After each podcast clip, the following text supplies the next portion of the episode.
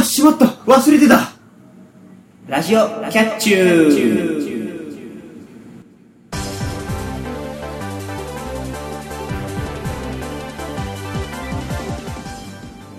皆さんこんにちはゆわゆです。皆さんこんばんは、またたび猫兄です。パーソナリティのキャッチューな2人があなたの心をわしづかみにするために全力疾走で頑張る番組ラジオキャッチュー第56回の配信ですはーい、56です。はい特に意味はないです意味ないです。はいなんか、なんかそれっぽく言ってみました。はいで、えーまあ、オープニングなんですけれども、まあ、忘れてたというか、まあ、現状の今の状況なんですけれども、はいえー充電を忘れまして、モバイルバッテリーの。うんで、今、絶賛充電したいものが2つぐらい溜まっているはいという状況です。で、まあ、あのー先週聞いた人はわかりますけれど、アンカーの説明をしていたので、まあ、アンカーガジェットを使いつつ今は、えー臨時的に充電をしております。はいまあもうなんかまとめて撮ったのがバレバレですけどね なんか前に言った気もするけどね、日本撮りだった話。まあね何回かしたるような気もしますけどまあ別に掘り返すつもりはないんですそこはまあさらっと言いますけど、まあ日本撮りの2本目なので、はい充電器あるしと思って充電させてもらっています。ありがとう、いわく。はいいえいただ、私は今、ビータの充電もしたいんですけど、まあそれはなんとかします。え、はい、そっちに関してはあのアンカーさん頑張ってくれないのでアンカーさん頑張ってくれるので、まあ、新しくも、あの、充電されたモバイルバッテリーを買うか、コンセントのあるお店に行きたいと思います。はいまあ、というわけで、絶賛忘れている、充電を忘れて、不能な状態になっております猫兄でした。そうですねまあビータも iPhone もうん使えないってなるとかなり危ないですからね今の時代 あ、娯楽という意味では全く持って遊べない。そうですねまあ iPhone の電池ないのはちょっとねあの連絡面でもやばいのでまあ iPhone の電池はね常に気をつける。ないしまあそういうモバイルバッテリーの充電はちゃんと怠らない怠らないって。まあね、あの、一昨日がっつり使ってるの忘れてた俺が悪いんですけど、はい。まあ、そういうのにね、気をつけないといけないなと。いう話でした。はい。それでは本編に入っていきたいと思います。今回はネタコーナー「ポイストーリー」をお送りします。さらに後半ではアニメコミックスがありますそれでは始めましょう。ラジオキャッチュ第56回。今回もキャッチュー。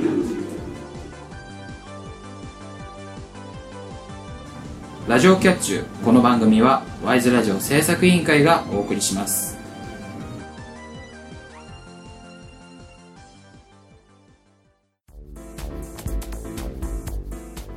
ワイズラジオ制作委員会がお送りするポッドキャストステーション。それが、ワイズラジオステーション。MC が体当たりで企画に挑戦するバラエティ番組や、サブカルチャーをテーマにトークする番組など、様々なジャンルの番組を配信中。検索するときは、ワイズラジオ。Y と S の間にアポストロフィーを忘れずに。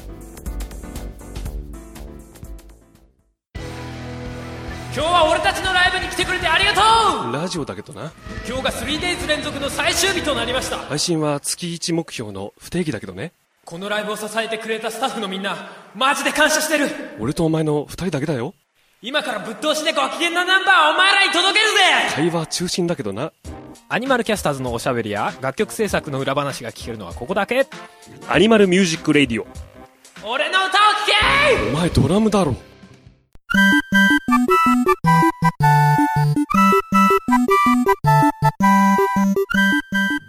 猫ゆわラジオキャッチ。ューポイストーリー。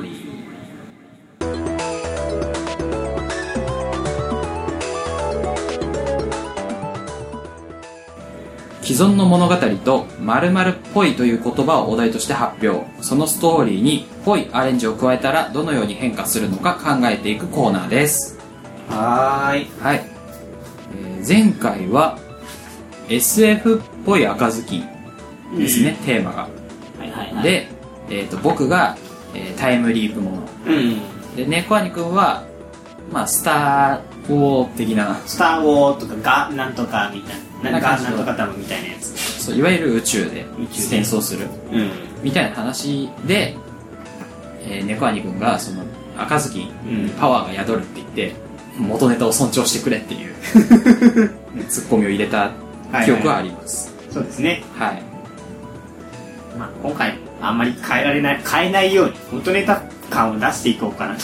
そうですね。思います。まあアレンジっていうのは大事大事なんでね。まあ、うん。なんですか元が壊れなきゃいいなと。ぽいだもんね。そうそうそう。あくまでもぽいなので、うん。内容変わっちゃいましただとね。ぽいじゃなくてそれになっちゃうので。はいはいはいはいはい。まあ気をつけたいなと思います。なるほどなるほど。はいというわけでそろそろ始めていきましょう。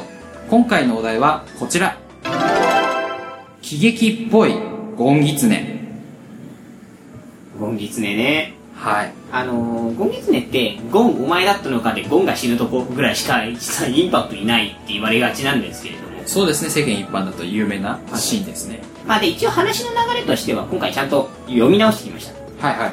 えー、まあまずゴンギツネなんですけれどもまあその最初はうなぎを取ってるところを見かけてそのうなぎがうなんかああいうのぬるぬるしてるからこれはどんなもんなんだと触ってみたくなったがために触った結果首に巻きつかれるんです。うなぎが。はい。はいうなぎに首に巻きつかれてその結果そのうなぎを取ってた人にまるで奪ったかのように見られてしまって逃げるというところがあるんですけれどもそうですね。まあ、そのうなぎを奪ったことの罪悪感から何かしてあげたいと。その人に何かしてあげたいと行くんですけれどもそしたらその、えーつえーうなぎを取ってた人の母親が死ぬんですねうん。死ぬ葬式に立ち会うんです。うん。いやこれでますます何とかしてやらねばと。思ってたところにイワシ屋さんが通る。でそのイワシ屋さんからイワシを奪い奪って、えー漁師に渡すと。結果、えー奪われたことがバレてしまってなぜか漁師がボッコボコにされると。はいはい。で結果的にじゃあそれじゃダメなんだなって言って今度は山で取れる。害のないものを渡してたんですけれどもそのわそれを渡すために納屋に行っていたらたまたま銃を持った、えーその人がえー、っとなんていうか動物が入ってきたと勘違いして撃ち殺すと。結果ゴンお前だったのかいなると。そうですね。い今までの話の中に守護っていうのがほとんどなかったんですけども、主主人公はゴンっていう狐、うん。で、まあ、その人っていうのが、まあ、話によってはいろいろあるんですけども平重とか、まあ、安家とかね。安家だったっけ？いろいろ言われてるんですけど。もなんか名前がふわっとしてて。そう。彼がその親母親を亡くして、うん。でゴンも両親がいないから同情してじゃあ食べ物あげると。いうやり取りをやってるうちにその家に入った時に勘違いで撃たれて死んでしまうっていうね。そんな話です。ところです、これに喜劇っぽいっていうアレンジを加えろと。だいぶ悲劇だけどなこれ。そうあの何ですか背景とかにもその、ねあの平重の母が死ぬとかゴンは両親がいないとか結構悲しい要素しかないんですよ、そうだね。これに喜劇っぽいアレンジ加えろっていうのも結構な無茶なんですけども、まあそ今回もねそれについて考えていきたいなと思います。はい。それでは喜劇っぽいゴンギツネについて考えていきましょう。じゃあまずは猫兄くんからお願いします。はい。今回ね、まあ、喜劇っぽい要素ということなんですけれども、まあ、まず、まあ、うなぎを奪うことから始めようかなと。思う。んですけれども、まあ、ここは普通に奪われていいかなと。いうふうに私は思います。で、あえてここで奪われてもいい、奪ってしまうというと、この首に巻きつかれるんですけれども、そこを、そこをちょっと変えようかな。首に巻きつかれるんじゃなくて、なんていうかちょっとネタっぽくするためにはやっぱりここは普通にぬるぬるぬるぬる滑ってるよとやっていたところ、こう締め殺されるんではなくて、こう変なところに引っかかるんですね。そのうなぎが。体、体の首とかで締まるとかじゃなくて、胴体とかに変に絡まって、こう拘束されるような形になってしまう。両両手両足を。うんで、それを見てあまりにもかわいそうだから、えー、安家が助けてあげるというところから始まります。はいはいまあ、その辺は、まあ、きっと演者が、演者が聞きっぽくしてくれるでしょうということで、えー、流しつつ。で、えー、母親が、まあ、死ぬのがシナリオ上ありありますけれども、はい母親はあえてここでし殺しません。うんで、えー、助けた狐をそのまま飼います。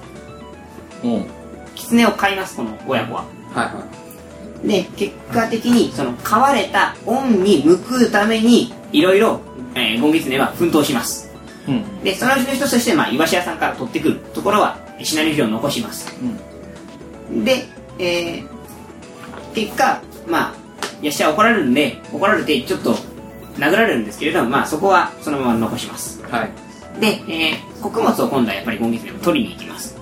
ただ、えー栗とか実用性のあるものじゃなくて、まあそこはやっぱり狐ですから、あの、なんですか、あのごよく猫とかがゴキブリを取ってくるみたいなイメージで、ちょっと害虫とか、虫とかをこう殺して持ってきたりとかちょっと死んでた鳥を持ってくるとか。うん。そういうちょっとなんかずれた感じにのものを持ってくるようにちょっとシフトを変えてちょっとキキっぽさをアレンジしてみようかなとはいはい。思います。で最終的に死因なんですけれども、えーこちら、えー酒を飲んで亀に突っ込んで溺れて死ぬでゴンお前だったのか酒を勝手に飲んで死んだのは。あ勝手に飲んで減らしていったのはというオチにしようかなというふうに思います。以上。以上です。なるほど。なんか全くもってうんなんか一貫性がないっていうか難しい話ですね。いやまあ最初ねうん。聞いたかん限りでは鶴の恩返しかなと思ったんですけど、はいはいはい。いや鶴の恩返しじゃないんですよ。最終的に最終的なオチとしてはあのあれ我が輩は猫であるだから。そうね。そっちになりますね。まあだからどこ喜劇って実際なんかさその喜劇っぽいとは言ったものの喜劇ってどこだろうって思った時に笑い要素がなきゃいけないんだそうね。ということになるとなんだろうズレ笑いというかパロディ的な感じの笑いかな。というふうあなるほど。に着地した結果いろんなパロディを混ぜてちょっと難解な話になる。なるほど。もともとのゴンギツネからずれてるっていうところでの笑いってことね。笑い。あなるほど。だからこれはもともとゴンギツネって話があった上でのえこの喜劇っぽいゴンギツネが成り立ってるってわけ。喜劇ゴンギツネみたいな。もともとの前半があった上で。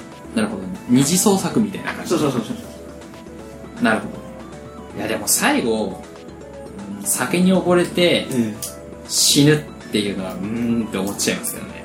まあね。なんだろう。笑いっぽくなるかねみたいな感じです。そこはね、あの、でも最終的にさすがにゴンギツネってやっぱり死ぬところがインパクト強いってことは、やっぱりあそこは殺さなきゃいけないのかな。そうですね。ゴンが死ぬシーンはねありますから、まあ、なんかうまいこといけば落語的なオチにうなりそうなんですけどね、まあそうね、その辺はやっぱりあの考えた人が落語とかあんま見ない人なのでしょうがないかなと。そうですだから先に溺れてうんゴンお前だったのかっていうくだりにするための過程がもうちょっと大事かなっていう感じですねあと多分、ゴーお前だったのかの後ろのセリフももうちょっと変えた方がいいよって。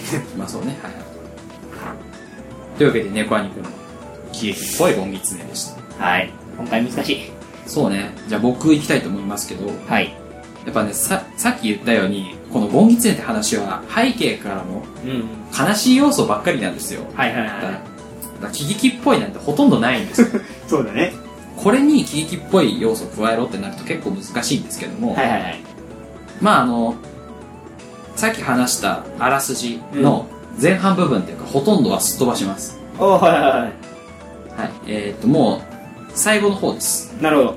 えっ、とだからほとんど、えー流れはそのまんまですはいはいはい。イワシアに公開されるまでは一緒。一緒ですで、えっとゴンが、うん。えー、と山から栗とかどんぐりとか、はいはいはいまあそういう木の実を拾って、えー平獣の家うんに入るところからですね、なるほどなるほど。はい、入っていってまあそのいつもうん。その栗とかを置いてるところにはいはい行こうとすると、そこでばったり平獣に鉢合わせますなるほどなるほどなるほど。で、えー見つけた平獣はこの間の狐かって言ってうん追っかけてきます、なるほどなるほど。はい、でまあゴンもバレたと思って逃げます、うん。はい、逃げるゴンと追っかける平獣なるほどなるほど。いつの間にか家を飛び出して、うんえーっと山はいのあたりを走り回ってると、うん。でなぜかそこら辺の家の中に入ったり出たりしながら、こうゴンと平獣の追っかけっこがずっと続くなるほどなるほどなるほどなるほど。でたまにこうドアうん。ドアに手をかけよう平獣が手をかけようとするとバタってなぜかひ開いてその頭を打って平獣が気絶したりとかあ、はいはいはいはいはいそんなやり取りしながら、はい。はいはいはい。えー、とゴンと平獣はずっと追っかけっこしますなるほどなるほどなるほど。で最終的に家に戻ってきてうん。で平獣がこいつは捕まえらんねえってなって、うん。えー、火縄銃を手に取ってうん。そのゴンに向かってパンと放ちますなるほどなるほど。で間一髪のところでゴンが避けるとうん。そこにあった壺うん。とかに当たって割れ、はいはいはい。えー落ちた破片が、まあ、なんやかんやいろいろ作用して はいはいはい。で家にあったもの全部がガチャーンと落ちうん。平重は、まあ、下敷きになり、はいはいはい。まあ、死ぬわけではないですけどね、はいはい。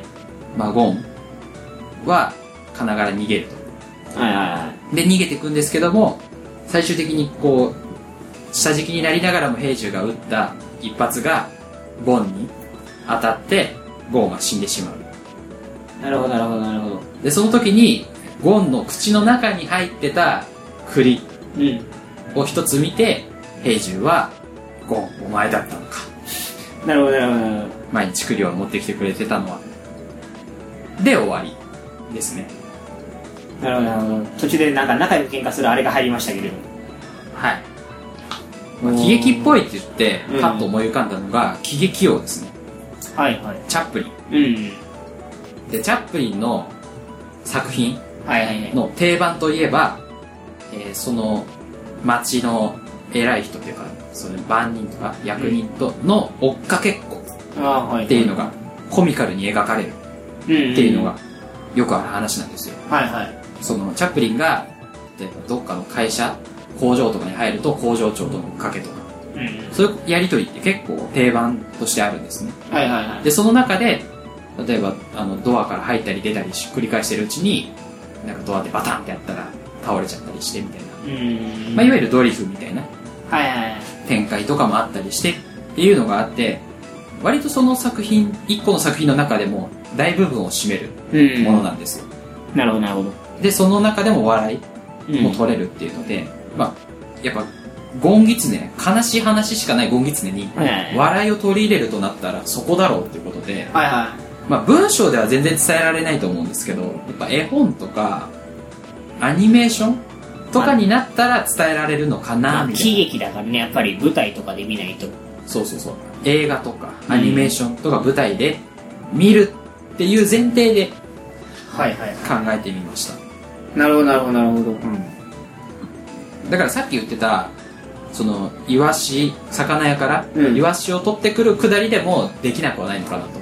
ゴンがイワシを取ったところをもう魚屋にその場で見つかっちゃう。あで追っかけっこをしてる。あ、なるほどなるほど。でその中で平重の家に投げ込んで最終的に平重がボコボコにされるああ、巻き込まれる事故だね。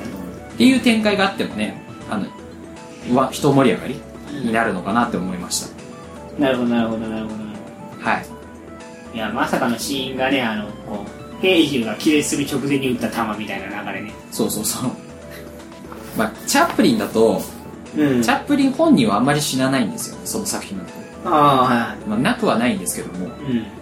その、まあ、チャップリンと一緒に出会うことになるマドンナ的なヒロイン的な人が死んだりみたいな話はありますけどうん。チャップリン本人が死ぬっていうのはあんまりないのではいはいはい。やっぱゴンが死ぬっていうそのゴンギツネの、まあ、メインテーマじゃないけど一番インパクトのあるとこはいはい。ろをやるとなったらやっぱりまあ最終的には撃たれて死んじゃうのかな、うん。ところですかねはいはいはいはい。そうね。なるほどなるほど。はい、家が倒壊するなんやかんやが気になるけど。うん、まあそこら辺はやっぱちょっとドリフターズ的なの入れてみましたけどドタバタしたら急に家が壊れる感そうねはいというわけでじ。はい。2人の喜劇っぽいゴンギツネについて考えてみました、ね。うんまあ、2人が思い描いたものうんが若干違ったかなっていうのはありますね、はいはい喜劇と聞いて猫アニコはまあ舞台舞台。僕はまあ映画うん。昔の映画「チャップリンはいはい。」を思い描いたっていうことでまあそこが違えば流れも変わってくるでしょってことで今回は2人とも真っ二つにうん。分かれた感じしますね、はいはい。そうね。喜劇って意外と撮り方がいっぱいあるんだなとはちょっとそうですね今回考えてみて思いましたねた。はい。はいというわけで、えー次回のお題に行きたいと思います、はい。次回のお題は時代劇っぽいサザエさんですうん。はい初の、えーアニメーションもともと漫画ですけども、はいはい。ねアニメでも漫画でも人気のうん。サザエさんに時代劇っぽいアレンジを加えたらどう変化するのか、まあ、リスナーの皆さんもね考えてこういうネタでどうでしょうみたいなのがあったら送ってきてくださいはい。以上「ポイストーリー」でした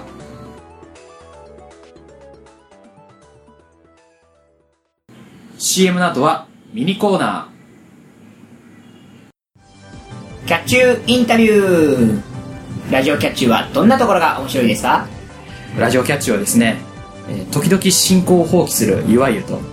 時々じゃなく噛む猫兄くんがですね、えーいろんなコーナーとかフリートークをやりながら、えーおお互いの価値観を共有しようとするんだけどもなかなか噛み合わないっていうのを、えー楽しんで聞いていただければいいんじゃないかなと思います。こんな感じで頑張ってますラジオキャッチは毎週日曜配信です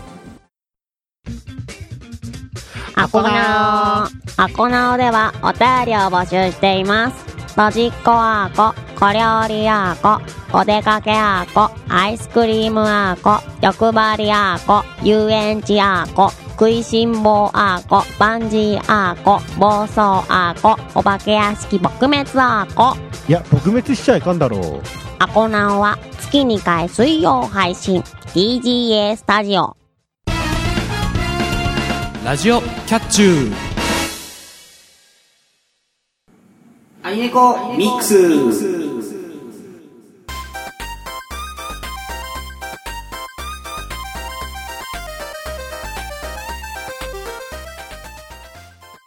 猫兄くんにいろいろなお題をミックスして得意なことと苦手なことを判別していくチャレンジコーナーです。2014年最後の配信までに10ポイント獲得できなければ罰ゲームが待っています。はーい。はい。前回は運試しうん。ということで、えーサイコロ、ね、6面ダイス2個転がして9以上っていうお題にチャレンジして見事1266ね出して成功ということで現在猫兄くんは1ポイント獲得しております。はーい。はい。というわけで、残り9ポイントとなっております。まあ、幸先のいいスタートということで。なるほど。まあね、いつも、大体どのコーナーでも猫兄くんは、あの、最初の調子がいいとだんだん悪くなるっていうね、はい。傾向があるんですけど、もう全部運試していけば意外といけるんじゃね？とか思い始めてる。まあね、どうなのかわかりませんけど、はいまあ、猫兄くん頑張ってください。はいそれでは始めていきましょう。今回の封筒、カモンはい、出ました。今回の封筒は、一般常識、早口言葉、運試し。ということで、まあ、前回うんと内容は変わってないんですけども、運試しが1ポイントから2ポイントになりました。はいはいはいはい一般常識1ポイント、早口言葉と運試しが2ポイントです。なるほどなるほどまだやってないのは？えーと、早口言葉と一般常識ですね。今日頭回ってないはいはいはいはい。まあ、ここで連続で運試ししてもいいと思いますけど、ただ2ポイントってことは、そこそこ難易度高いと思っていいですよ。そうだねここでこけると失速しちゃうんだよね俺ねそうそうそう。じゃあまあとりあえずまずはやってないのからやりましょうかはいはい。じゃあ一般常識やりましょう一般常識、わかりました。というわけで、今回ミックスするのは、一般常識です。はい、じゃあ封筒開けます。ドキワク感すごいよなそうね。封筒開けてる間ってね。開けてる間っていうのがねはい、じゃあ行きます。一般常識。一般常識問題に挑戦。えークリアできれば、ミックス成功でポイントゲット。うんはい、今回の問題。えーテーマとなる漢字の部首を発表します。うん。その部首を含む漢字を僕が言っていくので、うん。猫兄くんはその部首と組み合わせて、その漢字になるうん。文字を答えてください。はい。というわけでじゃあ先に、えー、とテーマとなる部首を発表します。今回のテーマは、魚編です。うん。はい。で、えー、と答えるときは、えー、とその漢字を含む、えー、と熟語を作ってそのうちの片方っていうふうに答えてください。例えば、えーサメであれば、うん。えー交わるっていう漢字が答えなので、交差の交。はいはいはいはい、はい。交差点の交とかいうふうに答えてください。なるほどなるほど。えっ、と、二次熟語以上、二次以上の熟語のなんとかっていうふうに答えてください。はいはいはいはい。えー制限時間は1分間です。なるほどなるほどはい。で、えー10問答えられれば成功とします。ああはいはいはいはいはいはいはいはいはいただし、わからない場合はパスすることができます。なるほどなるほどはい。ただし、えっ、と、全部で20問しかないので、パスし続けると戻ってきまあ、すパス20回すると最初に戻る結局は。そういうことですはい。なので、えっ、と、猫兄くん、えっ、と、とっさの判断と、その、熟語を思い浮かべられるかっていう。あ、そうだよね。漢字が出ても、それ、それになんか熟語として足さなきゃいけないんだもんね。そうそう、そういうことです。はい。なので、とっさに熟語が思いつくかっていうところも一般常識になってきます。なるほど、なるほど。はい。というわけで、じゃあ頑張ってください。はい、頑張ります。はい、魚編です。はい。いきますよ。えっ、と、じゃあ、組み合わせて漢字になる漢字を答えてください。はい。一般常識チャレンジ、スタートサバ、青空の青。正解。タラ、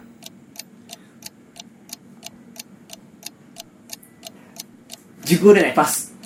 クジラ、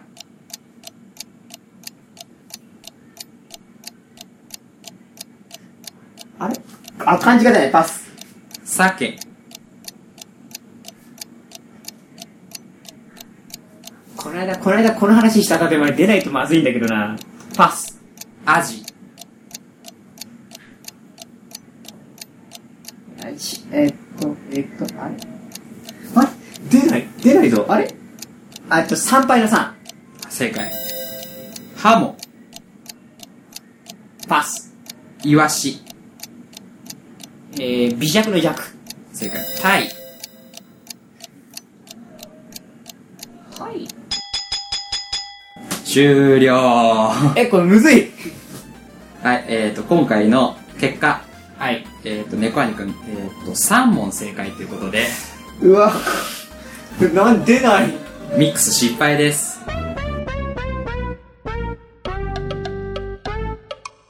はい、ちなみに、まあちょっと振り返りますか。はいはいはい。えっ、と、タラ、タラってさ、あれ？た、タラって、あれ？なんか、今日の今日みたいな感じじゃなかったっけ？違ったっけ？雪です。雪、あ、雪か。そう、雪化粧とかの雪。はいはいはい。はい。クジラ、クジラがね、完全に出てこなかったのに。京都の京。あ、そうだ。え、京都の京、あ、いいですか京都の京でいいのかねはい。えっ、と、鮭。鮭はね、熟語が難しいと思います。鮭の右って樽？違うか。えっ、と、K ですね。土が2つ重なった字。あ、はいはいはいはい。はい。なので、まあ熟語がちょっと難しかったかなと。桂馬とかじゃダメ。まあそれだと奇変がついちゃうんで。あ、そうか。K、K、あれ、土二つだけで K ってなんだ？人の名前とかでよく使うよね。そうですね。清水 K ですね。そうだよね。はい。わかんねあと、ハモ。え。かも本当にわかんない。ハモは、えっ、と、豊かっていう字ですね。豊富の。豊富の方。あ、はいはい。トヨタとかね。はい。はい。というわけで、ネカニ君、漢字が出てないっていうのと、まあ、熟語が作れなかったっていうので、まあ、結局、もっと早くパスしてもよかったかなと思います。そうね、この辺がやっぱりあの、なんか解いてると思う、解いてる時と解いてない時の違いってあるよね。そうね、急に頭に思い出すかっていうのはね、難しい話ですけども、えというわけで、えー今回のミックスは失敗ということで、ネコアニ君累計1ポイントのまんまです。一般常識だと舐めてかかると怖い、痛いな。はい。というわけで、コーナー終了まであと9ポイントです。ネコアニ君頑張ってください。リスナーの皆さんからは、ネコアニ君にチャレンジしてもらいたいお題を募集しています。早口言葉から、無茶ぶり、今回の一般常識みたいなものまで、思いついたらどしどしお寄せください。宛先は番組の最後で発表します。以上、アニネコミックスでした。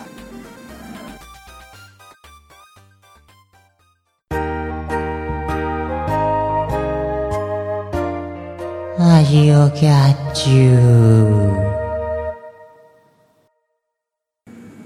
エンディングです。ラジオキャッチュー第56回、いかがだったでしょうか？最悪です。まあ、まずね、えーっと、トイストーリーからいきましょう。まあ、今回ね、やっぱりその、ゴンギツネとうん喜劇っていう相反するうん要素を混ぜろっていうのがちょっと難しくて、お互いにね、なんていうんですかね、ふわふわとした、そうだね。なんか曖昧な喜劇っぽさを加えてましたね。まあ、俺にとっては喜劇の意味も、ゴンギスの話のストーリーも結構ふわふわした状態で作ってたから、はいはいはい。まあ、僕なんかね、前半すっ飛ばして本当に最後のクライマックス部分うん。だけ置いちゃいましたからね。そうだね。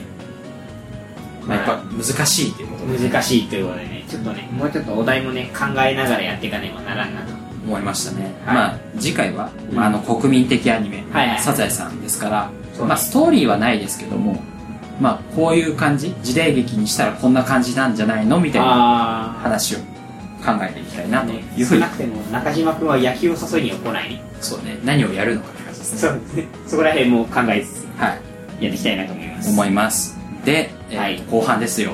そうですよ。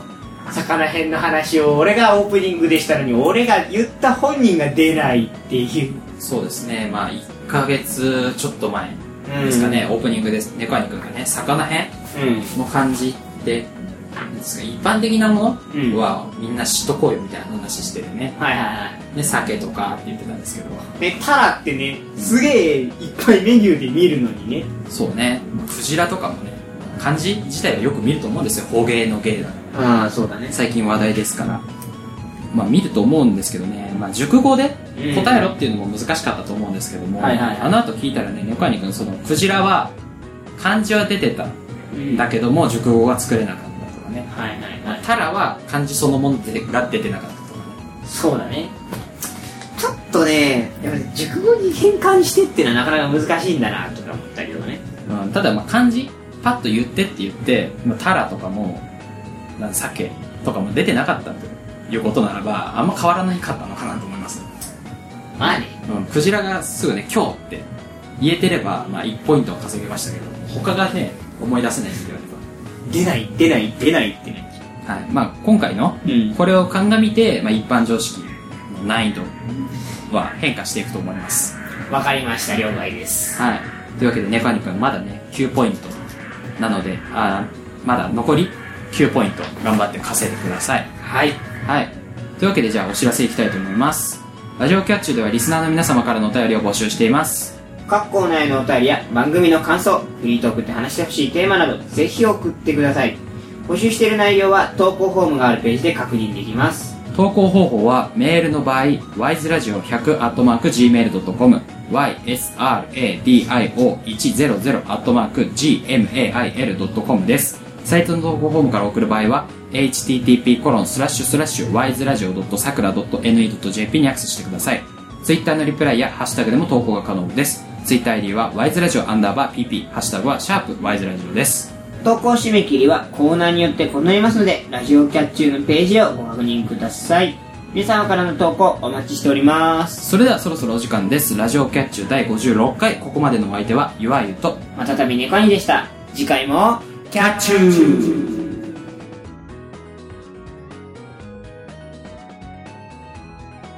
この番組はワイズラジオ制作委員会がお送りしました。